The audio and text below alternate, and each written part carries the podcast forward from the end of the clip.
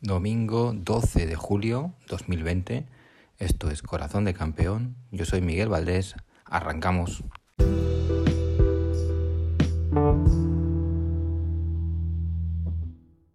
Hoy en la sección multideporte nos vamos otra vez a Austria.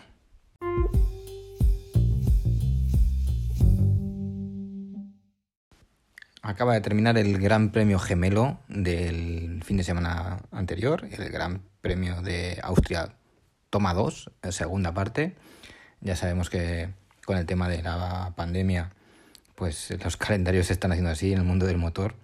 Eh, va a haber varios eh, grandes premios réplica, se van a, disputar dos veces seguidas en algunos circuitos para, para, ayudar a todo lo que es la infraestructura de, de los equipos y, de tener el control de la enfermedad y todas estas cosas. Normal, me parece normal y me parece bien.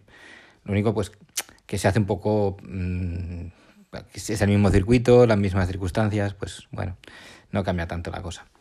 Pero sin embargo hemos tenido algunas cosas que sí que han cambiado. Bueno, tuvimos un, el sábado una clasificación, una clasificación bajo las circunstancias del agua.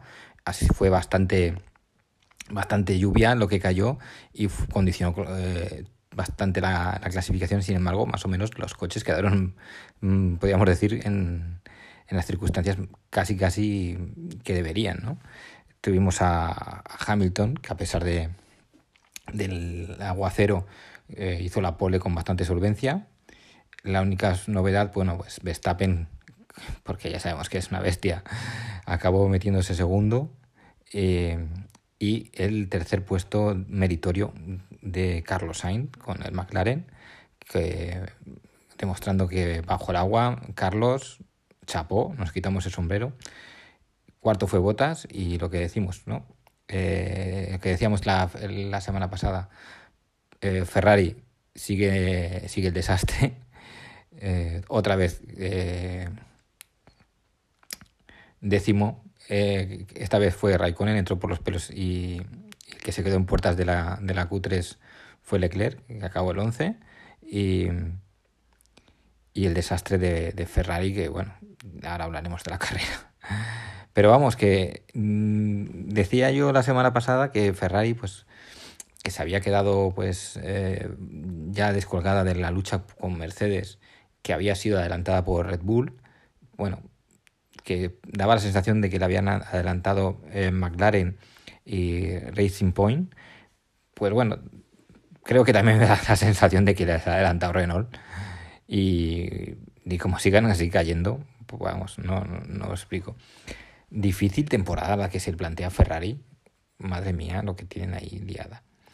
Bueno, pues como digo, la clasificación fue muy divertida, fue muy amena, porque había muchísima agua, las condiciones atmosféricas eran muy adversas y, eso en la Fórmula 1 lo hace siempre muy divertido porque tiene la sensación de que lo convierte todo en mucho más aleatorio.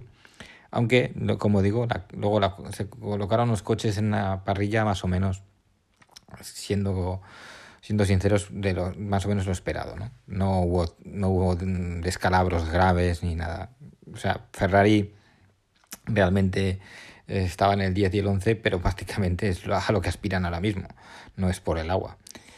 Y hoy en la carrera, pues bueno, eh, lo que dijimos de Valtteri Bottas el fin de semana pasado, que hizo la pole y que dominó la carrera de principio a fin, pues es lo que tenemos que decir hoy de, de Hamilton. Ha hecho lo mismo, mm, salir de la pole y dominar la carrera.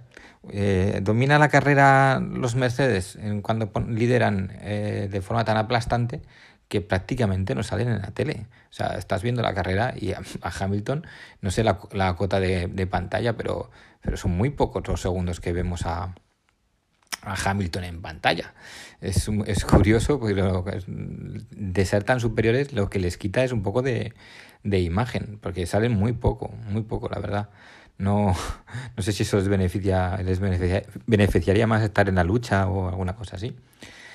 Eh, Hamilton, eh, líder, segundo Botas, no hay nada que decir, ¿no? Y pues bueno, la, el único que aun estando años luz, pues da un poco de juego y nos da alguna sensación de, de esperanza, de lucha y tal, es eh, Verstappen, una vez más, ha hecho algún, alguna cosilla de mérito. Cuando ha llegado Botas que iba dos segundos más rápido que él y lo ha adelantado y le ha devuelto el adelantamiento, ha sido uno de los momentos más divertidos de la carrera, aunque sabía que le iba a volver a pasar, pero qué tío, ¿no? Cómo, cómo se aferra a... Si tengo la posibilidad de devolvértela, sé que solo tengo dos curvas y lo, y lo hace y, te la, y, la, y la mete, ¿eh? Impresionante Verstappen, impresionante que aguante ante, ante estos Mercedes porque realmente son muchísimo más superiores de lo que, de lo que marcan los tiempos a los que, a los que acaba Verstappen. Verstappen está toda la carrera ahí a, 3.000 por hora enganchando, haciendo la goma para que esto no sea un... Y, sin embargo es el, único, ¿eh? porque es que nadie, nadie puede hacer nada. Y Luego hemos tenido el, el hándicap de Carlos. Eh, Carlos Sainz ha tenido un problema en, cuando ha parado en el, en pit stop y han perdido muchos segundos allí. Eh, tenía un montón de coches detrás. Creo que ha perdido 3-4 posiciones. Y luego, aparte, ha tenido otra vez otro problema. Decían que vibraba mucho el coche. No, no lo sé lo que le ha pasado realmente. Y ha acabado la, eh, la carrera que empezaba tercero, ha acabado noveno. Entre la mala parada en boxes y los problemas luego que ha tenido. Pero acaba, me parece que ha acabado haciendo la vuelta rápida, con que arranca un poquito más por la vuelta rápida. Bien, Carlos Sainz sigue, sigue haciendo las cosas bien. Y, y bueno, el espectáculo yo creo que lo ha puesto Checo Pérez, ¿no? Checo Pérez que arrancaba creo que el 16, el 16 o el 17.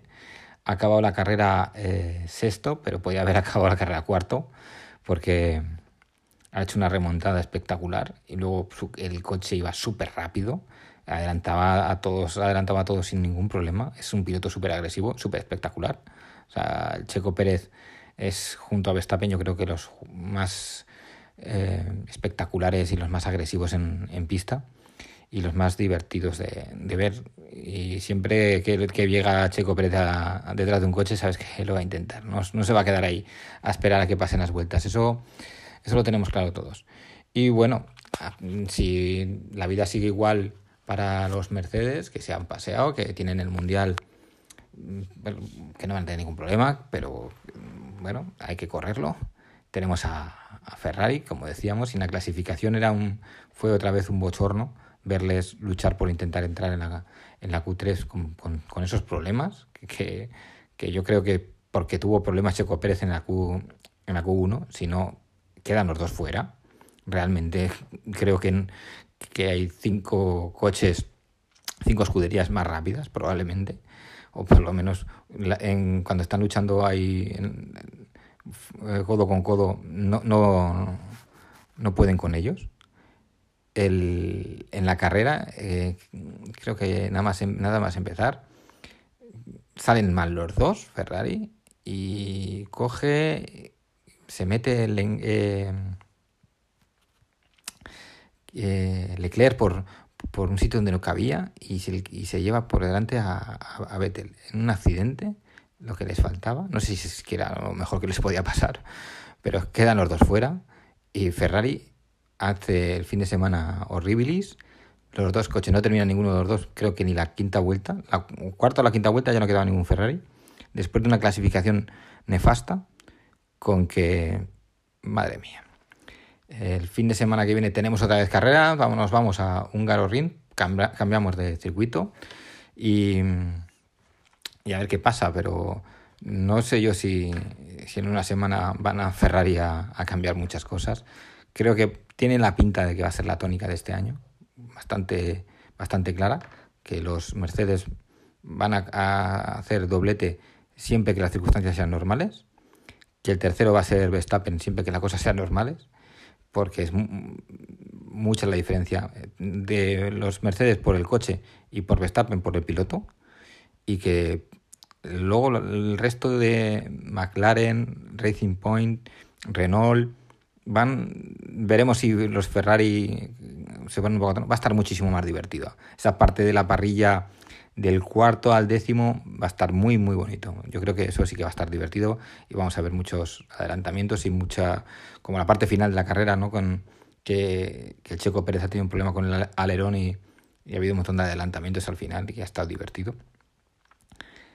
Eh, no, vamos, no vamos a, estar a disfrutar mucho por la lucha por el título, eso ya lo sabíamos, y yo creo que eso hasta 2022 no lo vamos a tener con las nuevas normas pero sí que vamos a tener carreras divertidas y cosas para analizar y Verstappen va a seguir haciéndonos levantar del asiento en alguna, en alguna fase del, Mundial y bueno, pues ya sabemos, la Fórmula 1 es así y a mí me encanta.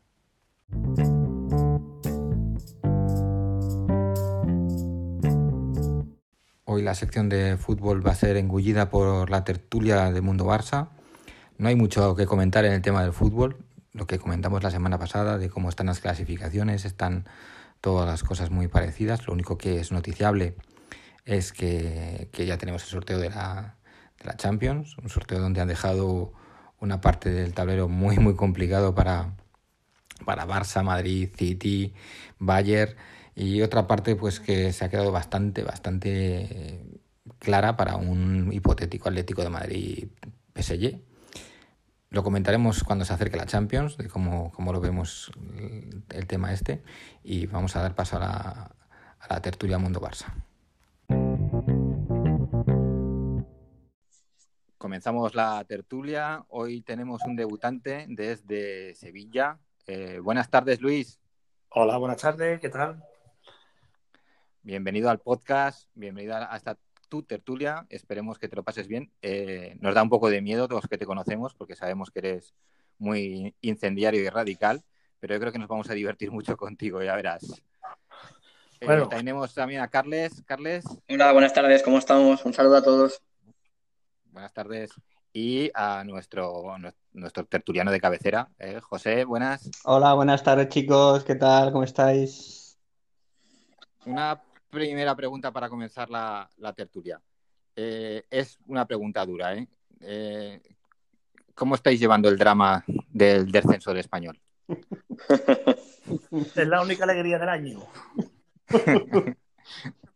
hay, hay, dos alegrías este año, el descenso del español y la posible eliminación del Madrid en Champions. Yo creo que no vamos a tener otra, me parece. Bueno, vamos a ver. Vamos a ver. Todavía, todavía no ha terminado la temporada ¿eh? de fútbol. Pero bueno, lo ah, del español, pues una alegría, pues claro. Si es que esta gente jugaba hipermotivada contra nosotros y el resto de temporada hacía el ridículo, pues nada, segunda y derby con el Barça de la temporada que viene. Sí, al Madrid, Madrid, con el Bar no lo, de, por muerto, porque al Madrid con el Bar, un penalti, una jugadita, un fuera de juego y te mandan al carajo en 0,2. Eso es lo que es, ley de vida. Al Madrid no lo doy por muerto nunca. No, nunca. no hay que hacerlo hay que hacer. Del español, bueno, vamos a decir al español que si hubiera jugado con la actitud que jugó el partido en el Camp Nou, que hizo un partido muy serio. Es cierto que jugaron atrás a defender solamente, ¿no? Con mucho orden y tal, pero con esa actitud mm, otro gallo les habría cantado durante la temporada seguramente, ¿no? Sí. Además, habría que decir una cosa. Para mí, el español desde el principio no tenía una de las tres peores plantillas de la competición ni de coña. Estoy de acuerdo. Yo no lo veía. No, yo veo había cinco o seis equipos que los pensaba que eran peores. Sí, a priori no era un año donde pensaras que lo iban a pasar mal. Entraron en una dinámica negativa, entraron en una dinámica negativa desde el principio y no han sabido salir, porque buenos entrenadores han tenido y todo. Mm. Desde, desde el culé Abelardo, que se autoproclamó, el, el perico Abelardo se autoproclamó perico, y nada, bueno, pues nada, eso. Que les vaya bonito por Abelardo, Abelardo, normal que lo diga. Eso, es que llega una casa nueva, intenta. Vamos, no lo vamos a tener en cuenta.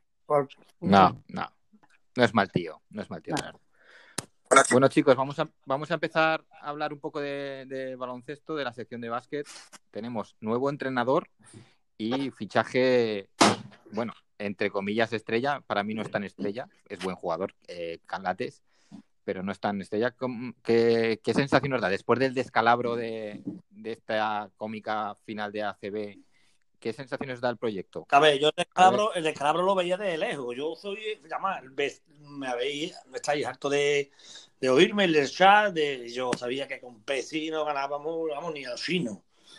Hmm. El reloj lo tiene parado desde, desde, los, desde los tiempos de, de Matusalén. Vamos, ese hombre en el 2000 fue la última vez que entrenó en condición. Para mí, el hombre viejo no en el sentido viejo, sino obsoleto. Para mí, para el fútbol, el baloncesto moderno que hoy en día yo veo a veía Pesi, no, es que no, no lo veía. Sabía que no iba a ganar nada. Sin duda, sin duda. Ahí tienes toda la razón. Yo la pues sensación que tengo. A ver, Carlos. Carlos. Ah, Carlos. Mi, sensación era, mi sensación era de que si ganábamos era si ganábamos algo era a pesar de Pesi. Esa era mi, mm. mi sensación. Sí, pero la liga la tuvimos a tocar ahí. ¿eh? Madre mía. Sí, pero si al Vasconia le quita los mejores jugadores y al final te quita la liga al Vasconia, después de seis años, mm, yo sé. Sí, sí. Es... que es fuerte, esto es muy fuerte, vamos. Venga, Carles. Sí, yo viendo la fase final, una vez nos plantamos en la final, voy a ser mm, sincero. Yo tenía la sensación de que esta vez eh, la íbamos a ganar eh, por cómo estaba jugando el equipo. Estoy de acuerdo con Luis, eh. yo creo que Svetislav Pesic no estaba haciendo un buen año al frente del equipo, ya se, se vio en, la Copa del Rey, donde decepcionó y nos eliminó Valencia. Y ahora el equipo llegaba en buena dinámica y yo pensaba que, nos llevaríamos el título. Fue una decepción mayúscula esa noche fue realmente triste, ¿no? porque luego dos horas más tarde el Barça también palmaba y dejaba la liga prácticamente imposible. Lo que me gustaría decir es que a diferencia de otros años, una vez el equipo pierde la liga, la sensación que hay es que por una vez en la vida, después de mucho tiempo, hay proyecto detrás y la sensación de que las cosas estaban trabajadas, ¿no? Porque una vez palma el equipo, a las pocas horas ya se estaban tomando decisiones, ¿no? Que afectaban a la planificación de la plantilla, dando bajas, etcétera, y luego también la incorporación de Saras, que es la alegría más grande que, hemos tenido en el baloncesto en los últimos años, ¿no? Para mí, un segundo, un segundo, voy a hacer un inciso. Ahora de comenzar, Carly, una cosa. Para mí, el tema de, de las amistades porque para mí este club se mueve por amistades. Y ahora, ahora entraremos de lleno en el fútbol, pero Bartomeu ha pecado, ha pecado, para mí ha pecado, de su amistad con Pesi, ¿vale? Por darle un equipazo, un proyecto, un transatlántico impresionante a su amigo del arma, de Vitilas Pesi, que lo tiene desde el año que en, las antípodas, ¿vale? Y al final por la pasada factura. Porque para mí todo se, se resume a la amistad de Bartomeu con Pesi persona, no proyecto como entrenador. Y pues ahora te tiene que aguantar, es lo que hay. Yo lo, veo así, yo lo veo así. Bueno, Bartomeu, para mí, rápidamente, para mí rápidamente, perdona Carles, de, del básquet, sí, fue, la verdad que fue imperdonable. Mm, te, te metes en la final contra Basconia, ya ni siquiera contra el Madrid, después de seis años sin ganar la CB y no la ganas con el equipazo que tienes, porque Basconia pues tiene algún que otro buen jugador, pero realmente en cuanto a plantilla ni punto de comparación con la nuestra. Eso sí, Ivanovic, le dio un repaso a Pesic en la final y ganó merecidamente, pero es que no puedes perder tú esa final. Se, bueno, luego después del partido, al día siguiente ya cuando anunciaron lo de Pesic, que venía Sara, eso por lo visto estaba ya previsto ese cambio en el banquillo, yo creo que nos va a venir bien y se va a crear una, nueva etapa con ilusión, que van a venir a un, dos o tres jugadores más que pinta muy bien el proyecto y con el fichaje de Calates, que a mí me parece muy buen base para lo que para nivel europeo. Y yo soy optimista, pero bueno, pero el bajonazo de perder la, la final de la CB contra Basconia, eso nos va a costar recuperarnos, porque es que era un título, tú sumas ese título, rompes la sequía de seis años y ya está. Aunque fuera en circunstancias difíciles por lo de jugar en Valencia, por Tazara y demás, pero bueno, una que estás en la final le tienes que ganar a Basconia con Mirotic, con Higgins, con el equipazo que tenemos, fue imperdonable. Pero bueno, empieza un nuevo proyecto y muy ilusionados con, el proyecto de Saras. Y para mí, para mí es que los jugadores no creían en Pesi. Yo veía los tiempos muertos y yo me reía. Digo, pero si no lo están excusando. Si está hablando Pesi y, estaba el hombre, ese hombre moviendo los brazos de la forma que lo movía y los jugadores se miraban unos a otros diciendo, ¿qué está diciendo este hombre? Es que Como no. En fútbol.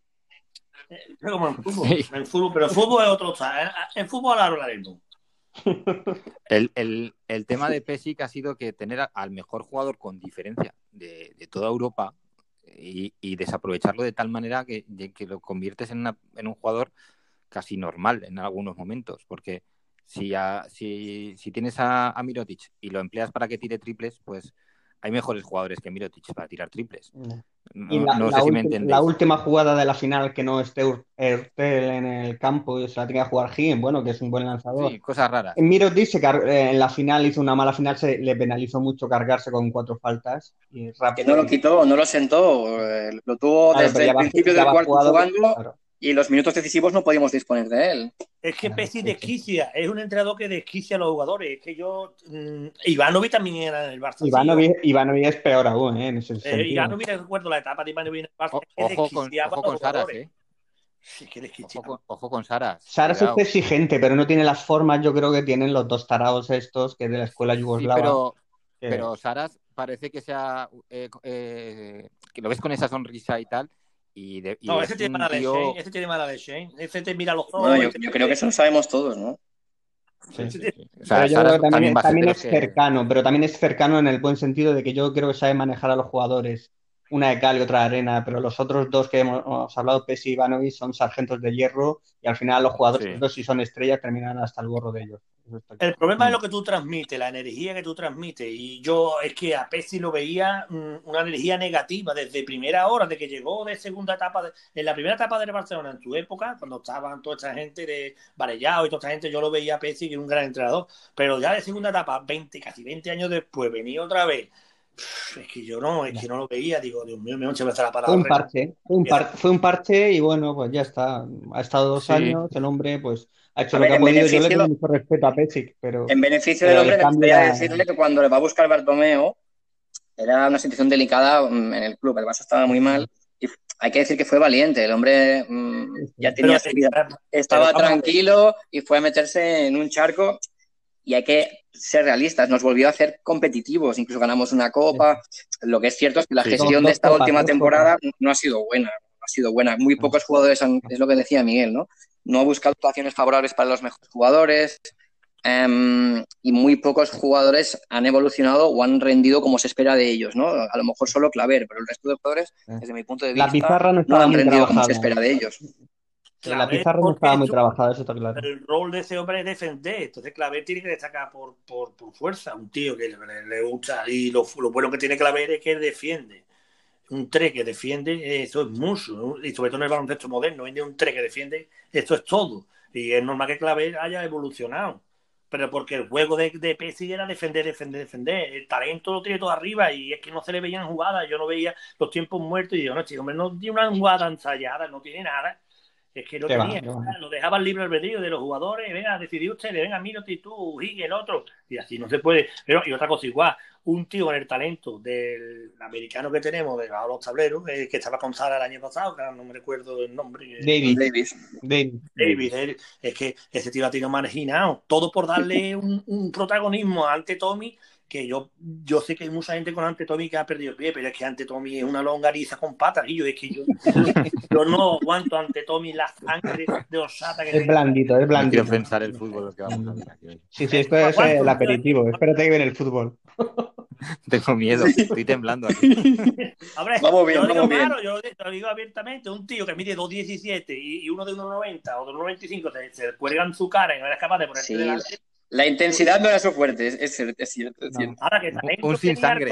como, como, pueda tener gasol. Hombre, hombre, tiene una muñeca y una cabecita, es muy buen jugador Tomic, pero te pilla, un, te, un pivot físico y te come y se lo come. Pero por eso estado en Europa y no ido a la NBA, porque talento tenía para ir a Europa a la NBA y haber estado en la élite del baloncesto eh, americano. Pero es que tú no puedes ir así con esa sangre además, yo recuerdo una entrevista que dijo eh, Pablo Lazo, ¿vale? Que dijo cuando fichó el Barcelona, y, no se me olvidará esa frase, porque de hace ya 8 o 9 años cuando lo fichó. Dice, mm, ante Tommy es un tío que, que se puede pasar toda su vida viviendo en una caravana, como diciendo que es que le da igual de todo mentalidad hippie de viviendo la vida, no él, me quedó esa frase de Pablo Lazo, que no tenía ambición, que es un tío que le da igual, que con el talento que tenía no era capaz de exprimirlo y es que es la realidad, era la realidad y yo por eso, mm, yo a Pablo Lazo es un entrenador que me cae bien porque es claro, claro, yo ha sido claro, eh, será lo que sea, pero un tío claro. Y a mí un tío claro me llena. Para mí, es mucho. Como Yul, como Yul, ¿no, Luis? ¿Te cae bien como Yul? Papa frita. Bueno, Tira, Miguel. chicos, vamos a cambiar de, tercio. Tenemos bastante claro que el proyecto de baloncesto es a la grande. O sea, van a, van a ir a, el proyecto tiene pinta de que van a gastar, van a gastar, ya han gastado, tenemos plantilla y el objetivo es la Final Four y ganar la Euroliga, está claro. ¿Tenemos claro lo que, lo que el proyecto del fútbol? Yo no. venga, Luis. Yo sí que no. Yo sí que no. Pero bueno, yo, bueno, yo no sé tu programa, cuántos seguidores tienes, ni si me vas a tirar de lo harto del Carvario, como aquí se dice, desde lo harto del campanario. Los, contamos por millones, los seguidores, no te preocupes. Cada vez más, cada vez más, Luis. pero tú no te cortes, no pasa nada. Tú, no, tú tienes que decir lo que piensas. A ver, yo lo que pienso es siempre habrá un antes y un después de Leo Messi. Y para mí, al, gallo es cortarle la cabeza ya. Lo tengo clarísimo. Yo... O sea, tu, tu planificación sería este mismo verano eh, prescindir de Messi. Pues por supuesto. No, no prescindir de Messi, es invitar a Messi a que se vaya. Es que, mm. es que si no, es que con Messi no vamos a llegar a ningún lado, yo tengo claro. Jugar a su, a su ritmo, andando. Lo siento, pero yo no, no concibo el fútbol, el ADN mm, barcelonista con Messi, con este Messi. No lo concibo y ya hemos hablado muchísimas veces. Si queréis, lo digo y abro debate con el que quiera, con el barcelonista que quiera, con el culé que quiera, que hable conmigo, con el mismísimo Pep Guardiola, que venga al lado mía y me hable y me diga Pep Guardiola, mira Luis, te voy a hablar. Digo, bueno, Pep, venga, tú que amas el Barça, tú que eres el que pregona los cuatro vientos, el fútbol de Cruz, eh, la defensa de tres, eh, o el campo abierto, vamos a presionar arriba, vamos a tener circulación de balón rápida, vamos a jugar con intensidad, vamos a presionar al rival, vamos a hacerlo en su área, tanto como él pregonaba y ahora tú me quieres jugar con un tío que juega andando y todo a su ritmo, mm, yo la verdad, y depender de un, de un solo futbolista, por muy grande que haya sido, oh, que para mí Messi junto a Maradona ha sido el más grande de todos los tiempos, que no lo voy a negar. Ojo, que yo no critico a Messi futbolista. Yo, andando es el medio del mundo, andando es el medio del mundo, no lo voy a negar. Andando es el medio del mundo, pero no en el Barcelona. En el Barcelona no puede jugar este hombre, porque lo que hace es perjudicar el fútbol de los demás. Y eso yo estoy harto de decirlo. Coutinho no rinde, De Jong no rinde, Griezmann no rinde, Dembélé no rinde. Vamos, es que yo no sé, que venga, ahora fichan a un tío para andando como, como el que han fichado ahora de la Juve, el... El, el Vamos a ver. Y yo, vamos a ver, vamos a buscar tío que corran y que se muevan. Ahora va a buscar un tío que andando, otro. no entiendo, no entiendo. ¿Todo para, para beneficiar el fútbol de Messi o qué? Es que vamos, más, previsible vamos a hacer la vida, vamos con este hombre.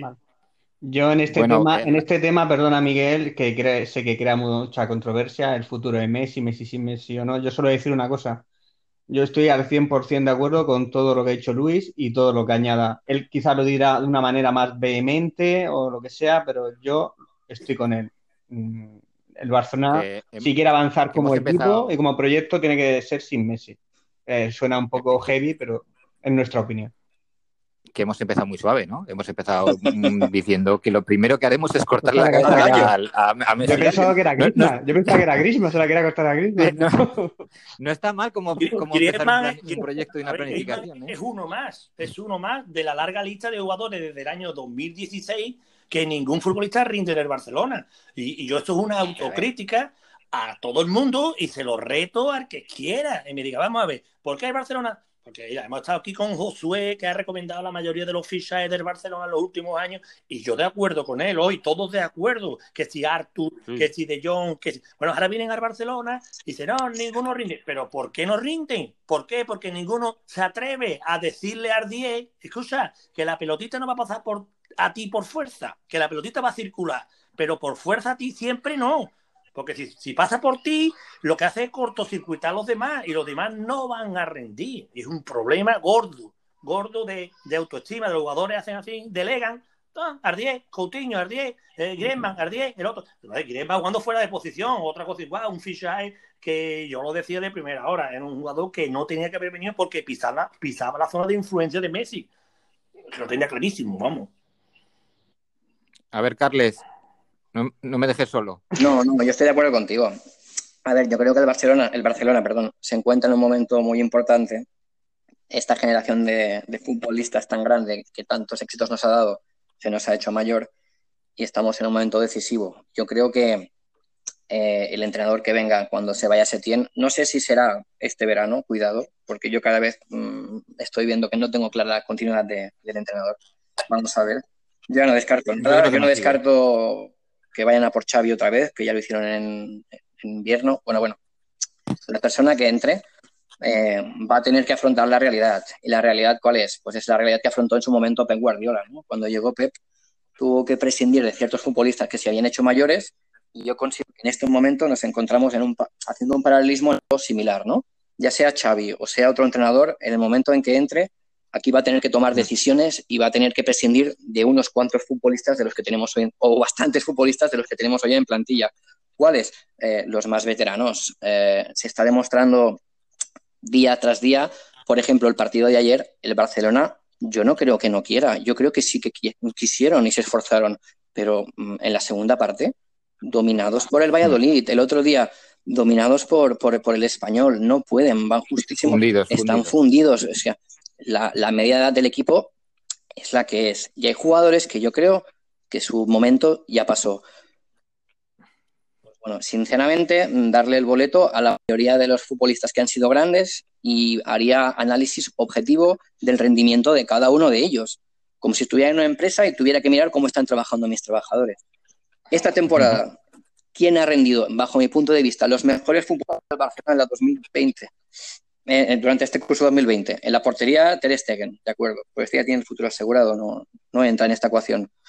Me voy a los veteranos.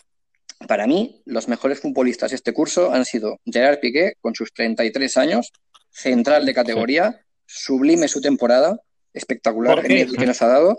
¿Pero por qué? Bueno, déjame acabar. déjame acabar, Luis, déjame acabar, por favor. Y luego, eh, me parece muy destacable la temporada de Messi, otra vez, 33 añazos. Eh, ayer creo que fue, llegó a las 20 asistencias. Es cierto que su fútbol, por ley de vida, ya no es, eh, en la actividad que tenían. Pero a ver quién da 20 asistencias. Sigue siendo el mejor jugador del equipo y a mi modo de ver el mejor jugador de... Sí. Los dos futbolistas les ofrecería la continuidad y la posibilidad de seguir. Al resto les enseñaría la puerta. Eh, les diría, no contamos contigo o ficharía jugadores clave en sus posiciones. Eh, como en su día se hizo con Xavi, ¿no? Se fichó a Rakitic y se apostó por Rakitic y se le puso en el banquillo. Eh, cuando estaba Iniesta se fichó a Coutinho con una mortera de dinero y Coutinho, por cierto, la, primera temporada que vino lo que hace hacer es empujar a la salida a estos futbolistas, pero para hacerlo necesitas dos cosas. En primer lugar, un tío, y ahora voy a mirar al banquillo, que en el banquillo tenga ascendiente, que sea un, sea un tío que respeten y que todo lo que diga eh, sea escuchado, ¿no? Un tío con un tío importante. ¿Quién? No decido. Y luego, en la planificación, diría de aquellos jugadores que yo considero que su tiempo ya pasó. Y aquí ponen los nombres que vosotros deseáis. Jordi Alba, eh, yo qué sé, Rakitic. Busquets. Suavemente. Luis Suárez, por supuesto. Sí, sí. Busquets, Alba. Y homenaje, porque mm, pocas veces he disfrutado tanto del fútbol como con toda esta gente, ¿vale? pero estamos hablando de el contexto actual. Y el contexto actual, desde mi punto de vista, requiere mm, ciertos cambios. Para estos cambios, yo, si entiendo lo mucho, no la, ausencia de Messi. O sea, para mí debe seguir. Me, levanto y aplaudo al gran Carles. Vaya, vale, vale, vaya, vaya, vaya speech más de puta madre que has hecho. Me ha encantado. Presa de puta madre y lo que ha todo, salvo una cosa que para hacer lo que él pide, no lo, eso no se puede hacer. No se puede hacer porque primero hay que hacer una cosa. Tienes que echar a Messi primero para hacer todo esto. Para echar a las vacas sagradas, si no quieres tener un, luego un problemón en el vestuario y por consiguiente en el club, tienes que cortar en la cabeza primero a Messi y luego que vayan pasando. Si tú dices de echar a Suárez, a Alba, a todos los que sabemos, tienes un problema muy gordo con Messi, porque te va a decir otra vez que se va. Entonces ya está la directiva ah, con la espada ah, contra la pared, porque yo creo que esto es lo que ha ido pasando estos dos últimos años y por eso nos ha hecho una revolución. Pero lo que tú dices de te lo compra. El discurso es que es así, pero con, Quisiera, un último apunte cuando, cuando me dejéis, quiero hacer un último apunte, cuando, cuando me digáis. Nada, termino rápido. Dale, dale. No, termino rápido. Yo solo, solo decir que en cuanto al entrenador, el entrenador va a ser Xavi este verano. Lo vais a ver. Sé bien, doy por hecho que no sigue, y va a venir Xavi. Y a ver si se atreve a, a ver lo que hace, las medidas que toma. Escrito queda. Si viene Xavi, se estrella, escrito queda. Porque si, no si, no le hacen limpia en el vestuario antes, pues posiblemente. Limpia, la limpia tiene que ser Messi Piqué. Esa es la limpia. Si no salen esos dos, no, es que estamos condenados al fracaso. Yo a Piqué, yo a Piqué Luis es lo único que estoy de acuerdo contigo. Yo a Piqué sí me lo quedaba. Pero el resto.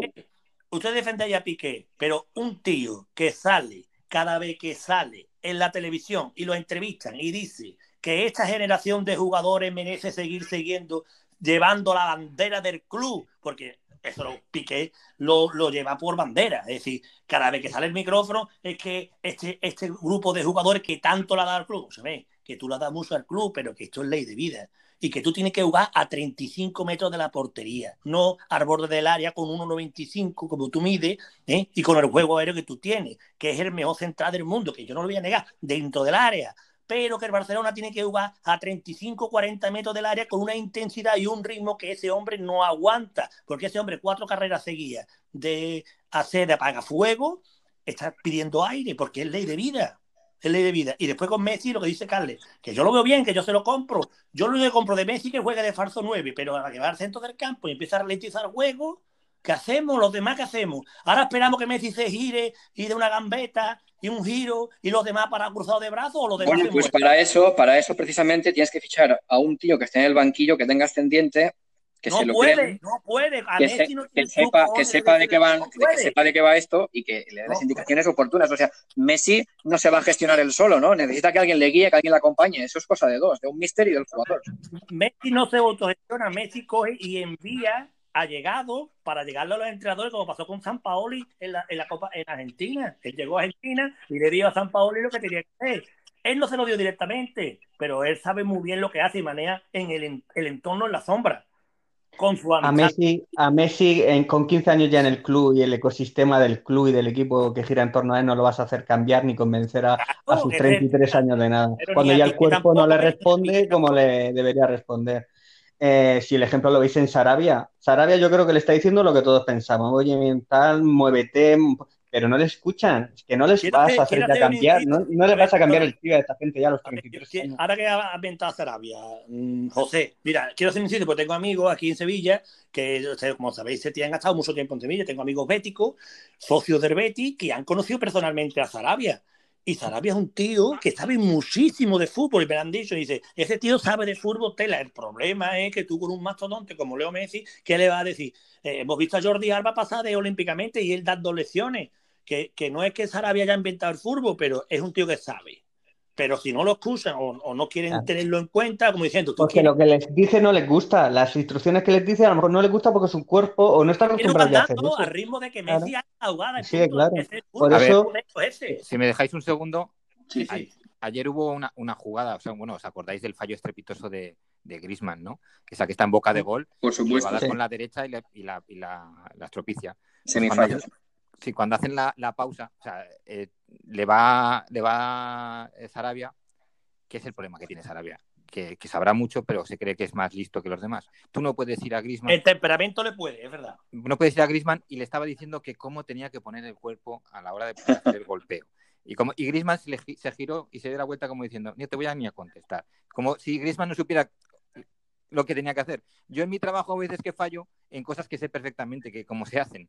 Pues a Grisman le pasó ayer, ¿no? Pero lo que no puede ser que vaya tu entrenador y te diga, macho, tienes que poner el cuerpo así, tal y tal. Y dice, pero macho, que soy campeón del mundo, tío. Pues, ¿Tú que, Miguel, tienes razón en esa situación, pero es que no se les puede decir nada, ni eso ni nada. No, ya. Porque en refiero... las pausas se alejan, se alejan y José, le escuchan. A lo, a lo que voy es que tienes que saber que no les puedes decir eso. Porque tú, eh, el entrenador de un equipo súper top tiene jugadores a los que tienes que hablarles de otra manera y dirigirte a ellos de otra manera, porque no les puedes tratar como si fuera Ansu Fati. Eh, es que no, no, eso lo tienes que saber y parece que estos no lo saben. Tiene que haber un término medio. Tiene que haber un término medio. Se trata porque... de saber gestionar estas, estas cosas de otra manera. Que, no digo que él no tenga razón. están para traerles a Bangal o a Conte.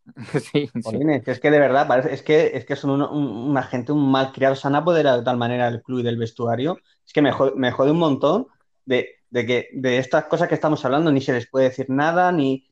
Pues, tío, son unos trabajadores, por muy buenos que sean, tienen un entrenador y les tienen que tener un respeto a la autoridad que es el entrenador y seguir sus indicaciones. ¿vale? Eh, Sarabia es un chinche, se le ve a distancia pero a mí yo también sé, o me han comentado, como dice Luis, que sabe mucho de fútbol. Pues seguro que las instrucciones que le está dando es para mejorar y para el transcurso del partido, pues para, para que vaya mejor eh, el asunto, pero no es que no escuchan, no, ya se han, se han, cerrado en banda y a este no lo quiere y es que no te voy a escuchar. Pues nada, que vaya pasando el siguiente a ver si le gusta.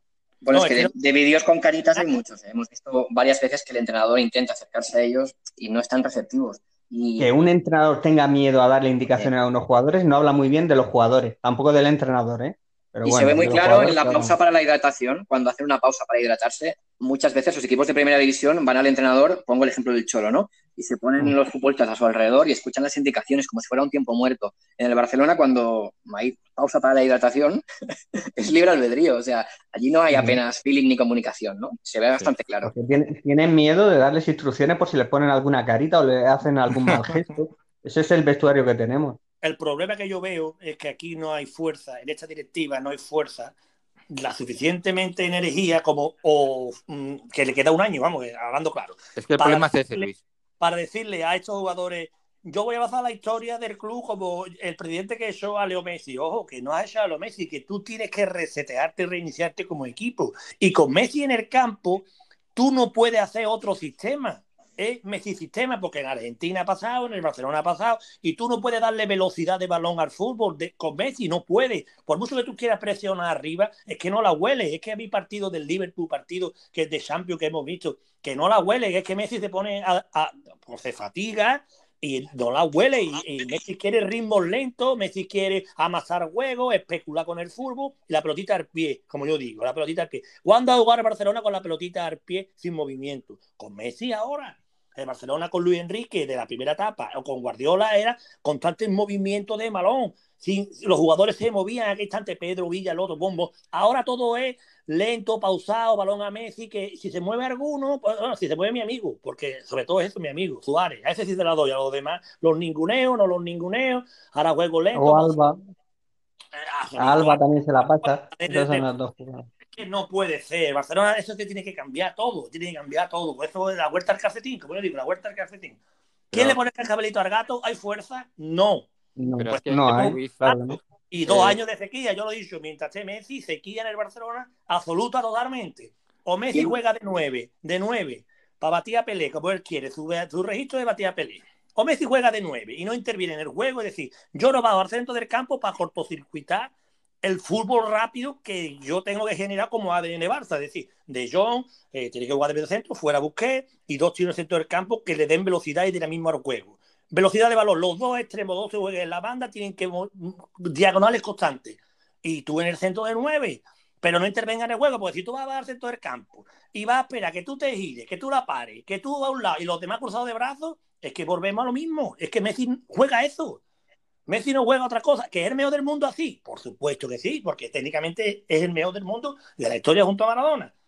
Pero el Barcelona necesito, necesita presionar, el Barcelona necesita velocidad de balón, el Barcelona necesita jugar a 35-40 metros de la portería, intensidad y 14-15 jugadores que se roten, que roten y que dos laterales que suban y bajen. Evidentemente que Semedo no es la panacea del mundo, lo compara con Daniel Arbe, pues siempre va a quedar en evidencia siempre. Pero que Jordi Arba es una sombra y le han renovado cuatro años, un tío con 30 años, porque era amiguito de, de ellos, como yo digo, de ellos. Y que juega Arturito Vidal, que es un futbolista simple, que sí, que tendrá su ritmo y sus cosas, pero que no ha jugado para Barcelona, que tú lo quieres tener ahí como está lo tenía. Me parece bien, pero no puede ser titular en un Barcelona nunca, nunca. Yo lo veo así. De verdad tiene que jugar fútbol. Pero fútbol 11, tío. Y yo lo he dicho, ya lo he dicho muchas veces, y no quiero que se me pase este inciso, quiero que lo tengáis. Si Johan Cruyff, que en paz descanse, que es el mito de esta ideología de juego, estuviese vivo, ya hubiera criticado a Leo Messi, ya lo hubiera criticado. El problema es que la gente le hubiera echado cara, ah, claro, criticando a Messi porque ya, si la envidia, Johan Cruyff no tenía envidia de nadie, Johan Cruyff era claro. Johan Cruyff sabe muy bien, lo hubiera visto claro, que el Barcelona juega dependiendo de un tío. Y el Barcelona es un, equipo de fútbol, siempre ha sido. Cruyff era entrenador y decía Romario, tú ahí en el centro, arriba dentro del área, no estorbes. Tú para definir. Pero al centro del campo no va porque, porque si tú juegas andando, Romario, lo que hace es cortocircuitar que, que juegue Eusebio, que juegue Guardiola, que juegue Amor, que juegue el otro de la moto, todos los que jugaban Laudrup. Hombre, es que es así, el fútbol así. Messi juega de 9 o no tiene opción de jugar en el pues Barcelona. corre ahora y dile a Messi que juegue falso 9. A ver si encuentra a alguien que se lo diga. No, falso 9 quién va al centro del campo, porque si no le da el primer toque, ¿para qué quiere jugar de falso 9? Porque Messi tiene que jugar el primer toque y el problema es que Messi ya no juega. Te voy a decir decirse lo que juegue falso 9. que yo estoy de acuerdo contigo. que yo estoy, sabes que yo estoy de acuerdo contigo. Porque Xavi es su amigo del arma, es su, su, su, ídolo, como hablando de Messi lo pone como un... Si tú ahora vienes a decirle a Messi, le va a decir, no, Messi, tú tienes que cambiar de jugar de 9 para finalizar nada más, porque es el mejor finalizador del mundo y de la historia. Es que Messi es eso, Messi es el mejor finalizador de la historia y el mejor creador de la historia. El problema es que juega andando y tú no puedes tener a nueve jugadores alrededor jugando andando, porque los demás se cruzan de brazos y dicen, bueno, yo hazla. Y yo me quedo aquí, por eso no triunfa nadie. Venga el que venga, da igual, que fichen a, Tonali ahora de Italia, que fichen al que quieran. El que venga no va a triunfar. Pero Luis, una pregunta. Decirme un jugador que haya triunfado al lado de Messi en el Barcelona, por favor, decirme lo que no sean Pedro y Villa. Una, una, una, pregunta, Luis, una pregunta. Cuando vivimos los mejores años del Barça con Pep Guardiola, y el equipo iba a todas, con balón y sin balón, y presionábamos.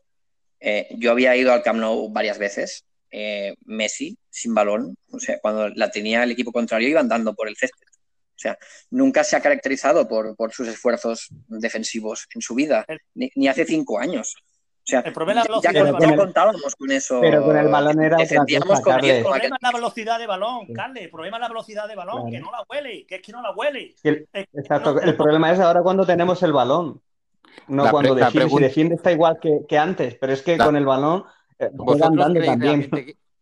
¿Vosotros, creéis realmente que vamos a jugar mejor sin Messi? O sea, ¿vosotros creéis que, sí, yo, este, este verano... El recambio que traigas, según el recambio que traer jugadores, yo sí, yo tengo ah, Elegirme, elegirme al que queráis del mundo, al que queráis. Ahora mm. mismo, imaginar que, que se va Messi y os dicen, venga, un jugador. Poner al que queráis y decirme si realmente lo estáis imaginando. Esta temporada, yo añado a la pregunta de Miguel, esta temporada 2019-2020 en el Barcelona, si no hubiera estado Gerard y no hubiera estado Leo, mm, ¿dónde estaría? También. Pero es que, es que, es que vivimos del, del, ecosistema de Leo Messi. Estaríamos detrás del Villarreal probablemente. Pero es que, no, es que vivimos Pero a ver, chicos, chicos, Chicos, que Messi lleva 20 goles y 20 asistencias, normal que los lleve. Si, todo un Barcelona gira en torno a él. Pues, donde vaya va a dar 20 asistencias, va Betty o va Sevilla o va Logroñé, donde vaya, Messi va a dar 20 asistencias, claro, es el mejor del mundo. Da igual donde vaya. Si la calidad no se le cuestiona. Eso no se le cuestiona. el problema es que tu equipo juega así y que tú dependas de un futbolista así. Y que, que ya, no, ya no compensa depender de Messi. De este Messi ya no compensa. Antes, pues podía compensar. Yo he visto a Messi con 27 años y defendía andando, que lo he visto en el estadio. es, como yo decía, es, lo que yo decía.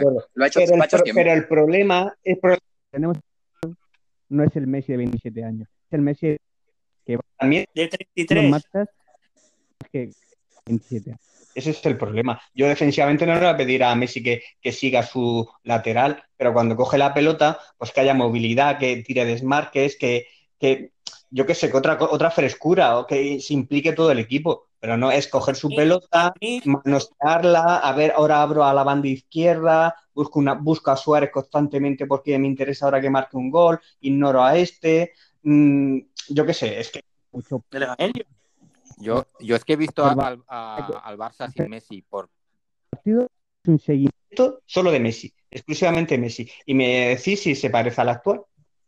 No, pero los partidos que hemos jugado sin Messi, al principio de esta temporada, que empezó lesionado, recordar que empezó bastantes partidos, nos se perdió bastantes partidos, o durante el resto de temporadas que ha tenido lesiones, el Barcelona sin Messi ha sido una basura auténtica. Pero es, que está, es que no entrena para eso, que, que, está, los jugadores están habituados a eso. Tú tienes que hacer una pretemporada, tienes que empezar de cero como Guardiola con Ronaldinho. Digo, Ronaldinho ya está fuera. Antes estaba Ronaldinho. Sí, pero.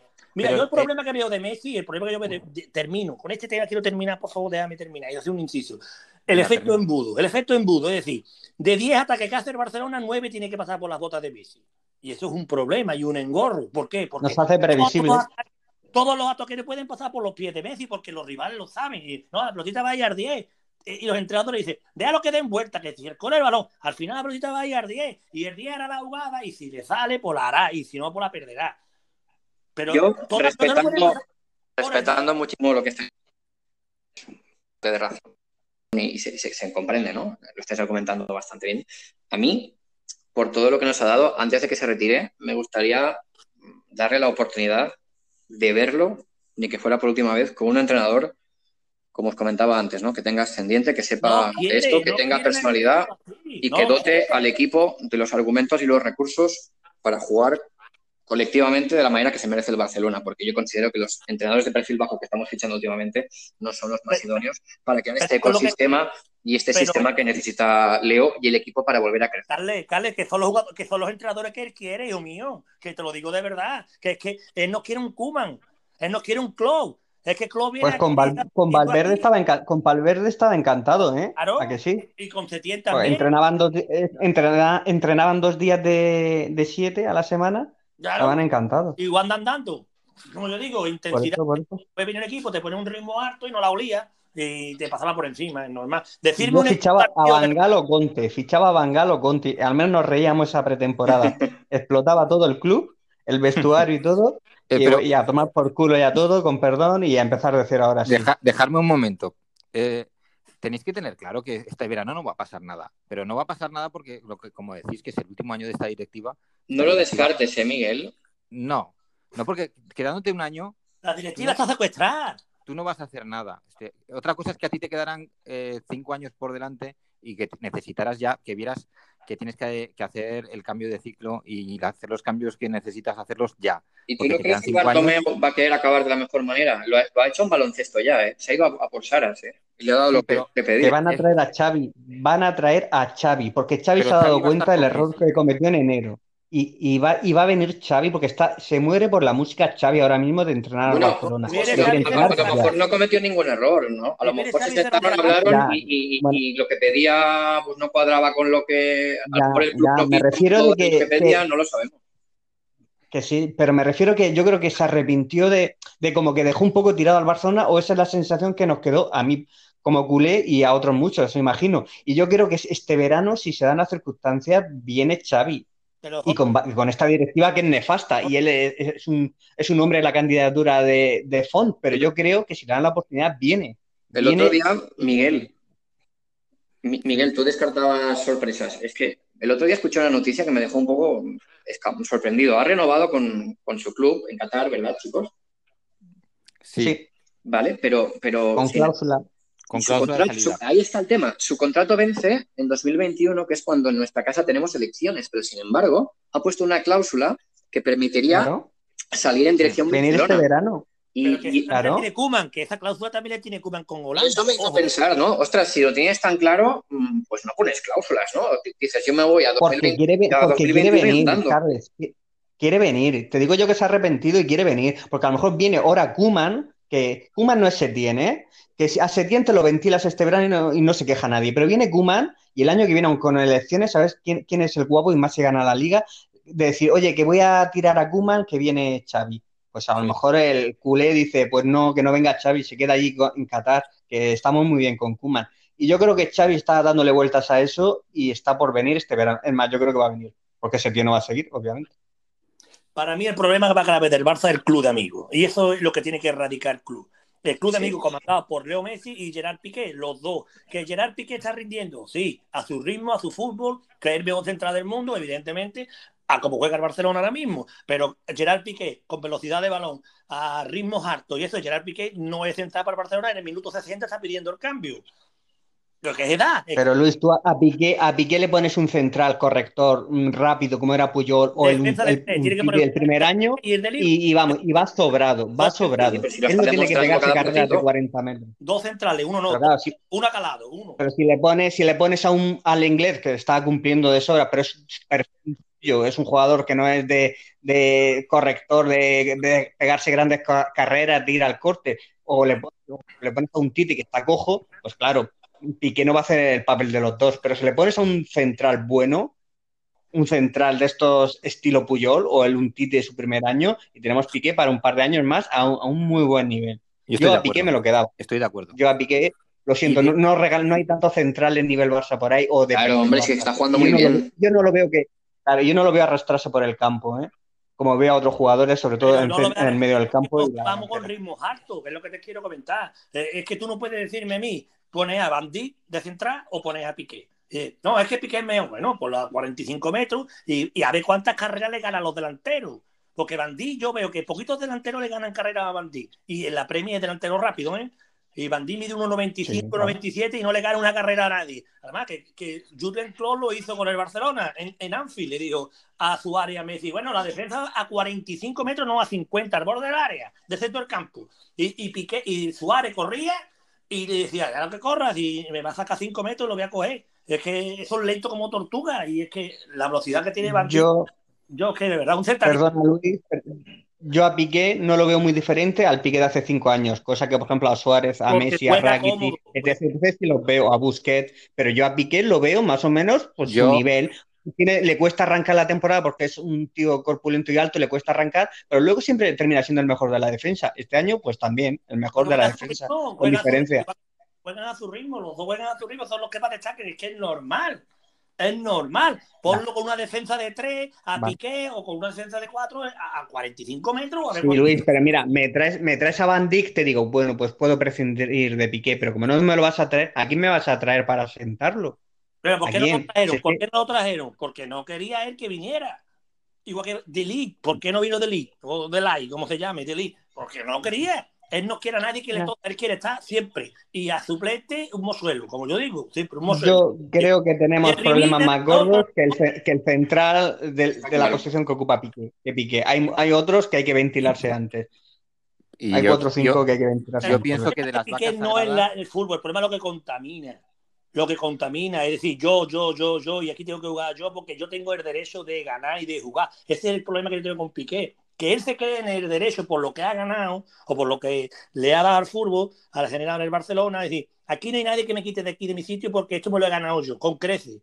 Que me parece muy bien, pero que esto es ley de vida, que usted tiene 33 años. Luis, un segundo, que me parece que me parece bien, que es lo que tú estás diciendo, pero todo eso me valdría si el, rendimiento de Piqué fuera malo. Claro. Pero como estamos diciendo, está siendo excelente. Entonces no podemos decir. ¿Cuándo hace ritmo? Que es que yo quiero verlo al ritmo del Barcelona verdadero. Es que pero, es que real, realmente cuando hablas de ritmo no sé a, qué te refieres, porque yo veo a los resto de los equipos de Europa que no tienen el problema de, que, Messi les ralentiza el juego y que tienen a, Piqué y juegan bastante peor que nosotros o como mucho parecido. O sea, el Real Madrid nos va a ganar eh, esta liga con, un juego lamentable. El Atlético de Madrid es un bochorno de cómo eh, juega. La Juventus da mala gana. Por el bar y toda la historia, que yo no voy a negar. Penalti. a lo que voy, Luis. Pero yo no comparo con nadie. que hay otros, no hay otros equipos por ahí que estén haciendo un fútbol fantasía, que, nos, que, que digamos, joder, estamos años luz. No, están todos jugando bastante, francamente, bastante mal. Estamos en una época de, mala de fútbol en general. No sé si la pandemia, el año o lo que sea pero no estamos viendo equipos brillantes. Ni el City de Guardiola. El City de Guardiola ha hecho un año pues, muy malo. Y el Liverpool ha hecho un último tramo que es que no puedes ver un partido del Liverpool, de lo mal que están. El Bayern ha mejorado mucho, el Bayern de Múnich. El Bayern sí, el Bayern ha mejorado, mucho. Pero, que, pero que no hay, no hay, no estamos tan lejos, quiero decir, de, de juego, que nuestro, nuestro juego no es tan lento, es que parece que no, somos muy autocríticos, yo creo. Creo que nos Pero que el Madrid, el Madrid está jugando igual o peor que el Barcelona. Yo creo que está jugando peor, me gusta menos el Madrid que el Barcelona. Lo que pasa es que el, foco, el foco se ha puesto en el juego del Barcelona, no sé por qué, porque hoy viendo las noticias en, en cuatro, eh, ha ganado el Barça ayer, ¿eh? 1-0. Bueno, pues música tenebrosa para ambientar y el titular era fundido.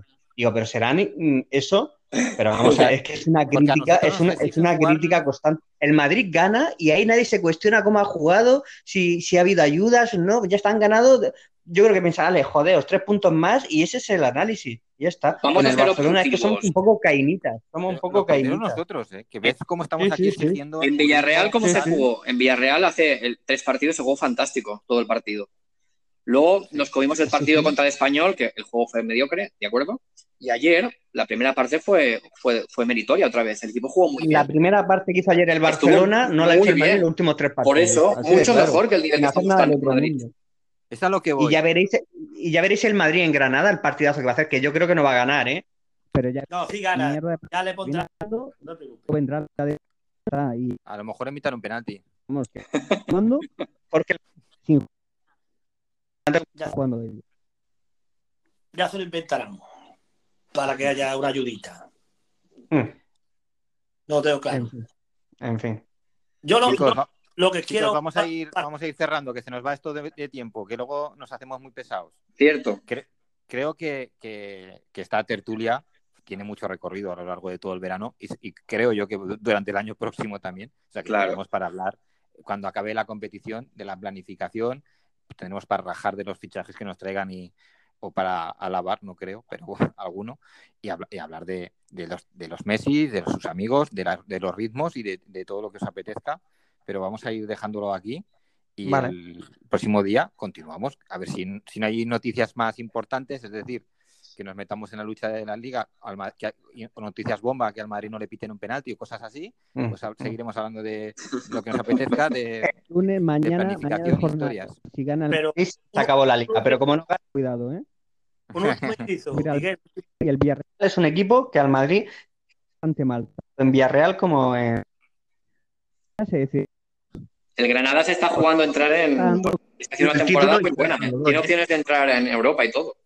Yo digo, y, en Granada es un campo difícil. El Granada tiene un equipo muy bueno y que se está jugando algo. Yo, la gente, el pesimismo que ya hemos perdido la liga, digo, bueno, yo mañana lo veremos. Yo no, es que no, tiro nada, porque ese es el, sentimiento culé de toda la vida que, me repatea. De que a la mínima ya lo tiramos todo, lo quemamos todo. Bueno, que gane mañana el Madrid en Granada si gana y ya está. Pero si no, vamos a esperar. Vamos a ver.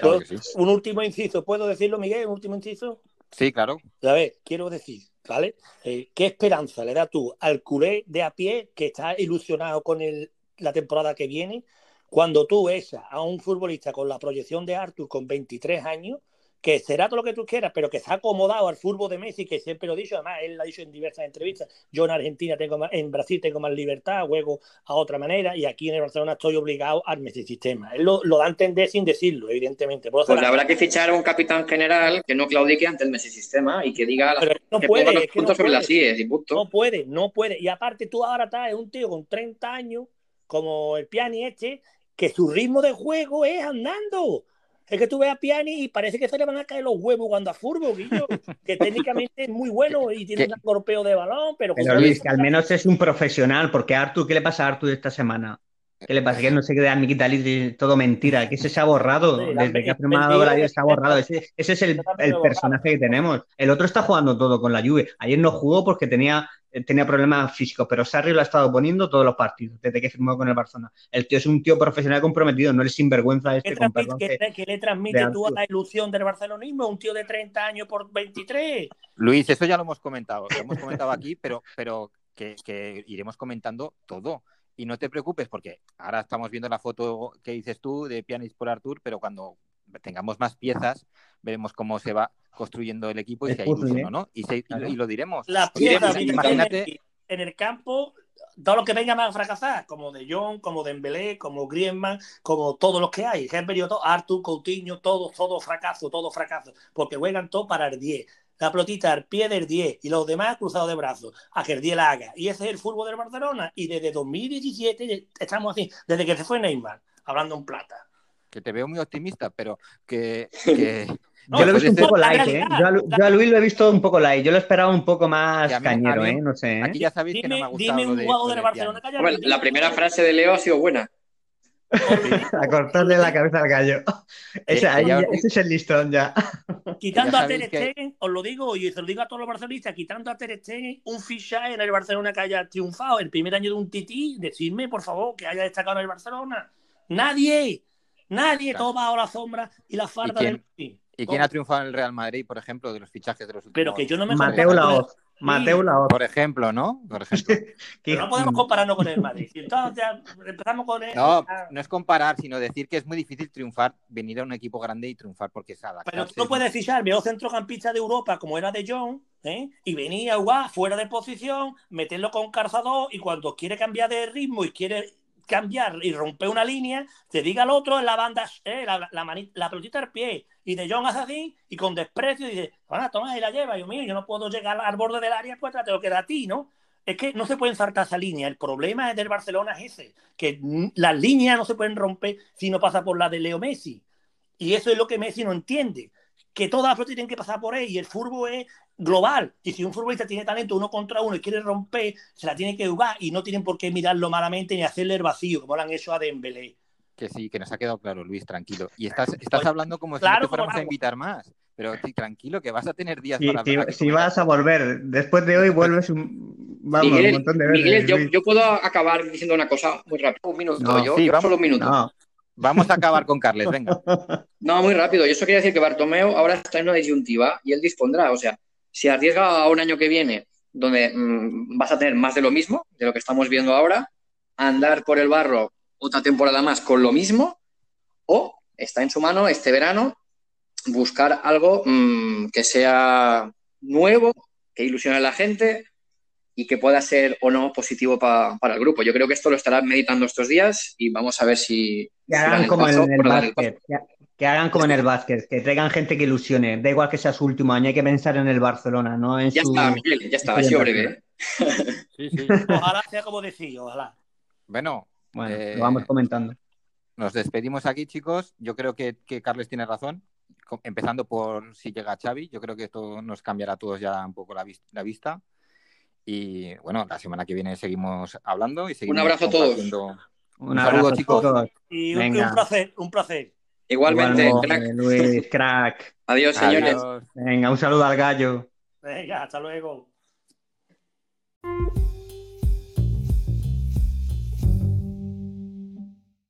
Hasta aquí el episodio 12 más 1 del podcast. Espero que os hayáis divertido. La tertulia ha sido intensa. Ahora más de estas, ya veréis que bien lo vamos a pasar. Y bueno, no olvidéis, eh, nunca subestiméis el corazón de un campeón.